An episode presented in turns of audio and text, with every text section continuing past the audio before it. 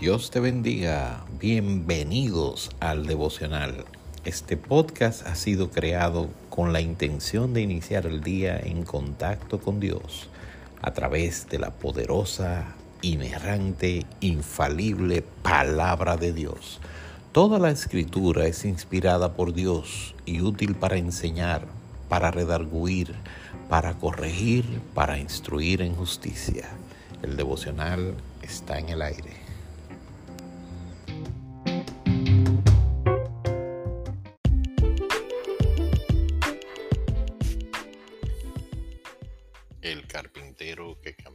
La historia. Bueno, hemos llegado al momento cumbre de esta serie.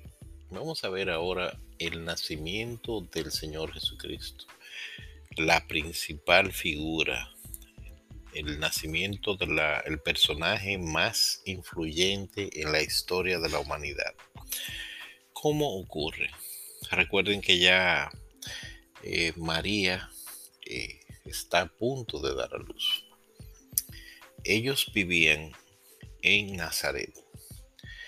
Pero hay un detalle, amigos y hermanos, y es que ella tenía que nacer en Belén. Porque las profecías decían que en Belén habría de nacer el Salvador del mundo. Ellos tenían que, que movilizarse de Nazaret a Judea pero quiero que nos ubiquemos en el tiempo. No habían carros, no habían aviones. Un viaje para una mujer embarazada prácticamente en el mes del alumbramiento no era una opción. Algo muy poderoso tenía que ocurrir para que José y María se movilizaran. Recuerden lo que dice Gálatas 4:4. Gálatas dice que cuando se cumplió el cumplimiento del tiempo, Dios envió a su Hijo, nacido de mujer. Dios había ordenado, organizado, planeado en su soberanía que José y María se movilizaran a Belén. Yo no sé si Dios le dio alguna noticia, alguna señal a José para que fuera a Belén. Si se la dio, no está registrado en la Biblia y José no se la llevó porque no se movió. Dios tuvo que usar a un emperador romano para que hiciera un censo.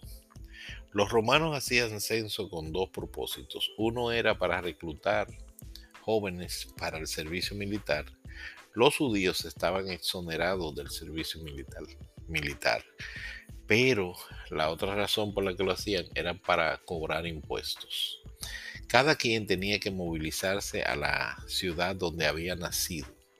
Y José tuvo que emprender el viaje con María, embarazada, desde Nazaret hasta Belén. Usted puede buscar la distancia que hay, no es mucha, eran 150 kilómetros, en un carro usted hace eso en una hora y media el día de hoy. Pero en aquel momento con un burrito le tomaba de dos a cuatro días. En el caso de José pudo tomarle hasta cinco días. ¿Por qué? Porque María estaba embarazada y tenía que tener un cuidado en mayor. La palabra dice así, aconteció en aquellos días que se promulgó un edicto de parte de Augusto César, que todo el mundo fuese empadronado. Dice, este primer censo se hizo siendo Sirenio, gobernador de Siria, e iban todos para ser empadronados, cada uno a su ciudad. Y José subió a Galilea, subió de Galilea, de la ciudad de Nazaret, a Judea, a la ciudad de David, que se llama Belén, por cuanto era de la casa de la familia de David. ¿Para qué? Para ser empadronado con María su mujer, desposada con él, la cual estaba encinta. Y aconteció que estando ellos allí, se cumplieron los días de su alumbramiento y dio a luz a su hijo primogénito y lo envolvió en pañales y lo acostó en un pesebre porque no había lugar para ellos en el mesón. Allí nació el Señor Jesucristo, en un lugar eh, muy tranquilo, en un, dice eh, el libro Se hizo hombre, en la página 54 de Pablo Hoff. Fue allí, en Belén, donde nació Jesús, aquella antigua población, donde habían tenido su hogar Ruth, Noemí y David. Se hallaba ahora rebosante de gente que había venido para ser empadronada. Por tanto, los dos esposos tuvieron que contentarse con encontrar refugio en un establo excavado, probablemente en la ladera de una colina. Todo esto indica oscuridad, pobreza e incluso rechazo. No había lugar para ellos en el mesón. Así fue como el rey sacerdote vino en humildad para compadecerse de los pobres, débiles y despreciados. Y así nació el Señor Jesucristo en un pesebre en la ciudad de Belén, cumpliendo con la profecía. En el tiempo que Dios lo quiso, en el tiempo que Dios lo ordenó, en su soberanía. El carpintero que cambió la historia. Que Dios te bendiga. Gracias.